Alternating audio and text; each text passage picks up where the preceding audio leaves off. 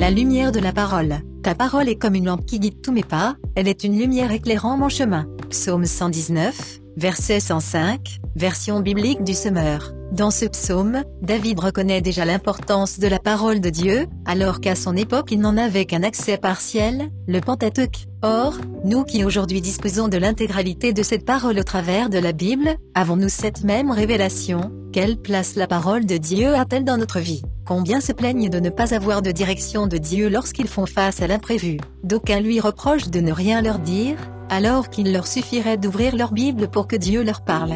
Celle-ci est un écrit vivant, plein de promesses et riche d'enseignements que le Saint-Esprit utilise pour communiquer et nous éclairer. Ainsi donc, celui qui cherche à entendre Dieu sans ouvrir sa parole est semblable à quelqu'un qui attendrait un coup de fil, mais n'allumerait pas son téléphone. Et si la parole de Dieu est une lumière qui nous guide, ainsi que le dit le roi David, elle n'éclaire pas seulement pour nous éviter de trébucher ou de nous tromper de route, elle nous aide aussi à en savoir plus sur Dieu, et apprendre ce qui lui convient et ce qu'il a en horreur. Oui, il est essentiel de connaître Dieu et d'être connu de lui, et pas uniquement en surface, mais intimement car celui qui dit le connaître sans chercher à comprendre ses multiples facettes, sans vouloir entrer en dialogue avec lui, sans désirer de partage profond avec lui ou sans avoir un cœur disposé à l'écouter et à lui obéir, celui-là risque d'être repoussé des portes du royaume céleste et s'entendre dire, ceux qui me disent, Seigneur, Seigneur n'entreront pas tous dans le royaume des cieux, mais celui-là seul qui fait la volonté de mon Père qui est dans les cieux, Matthieu 7,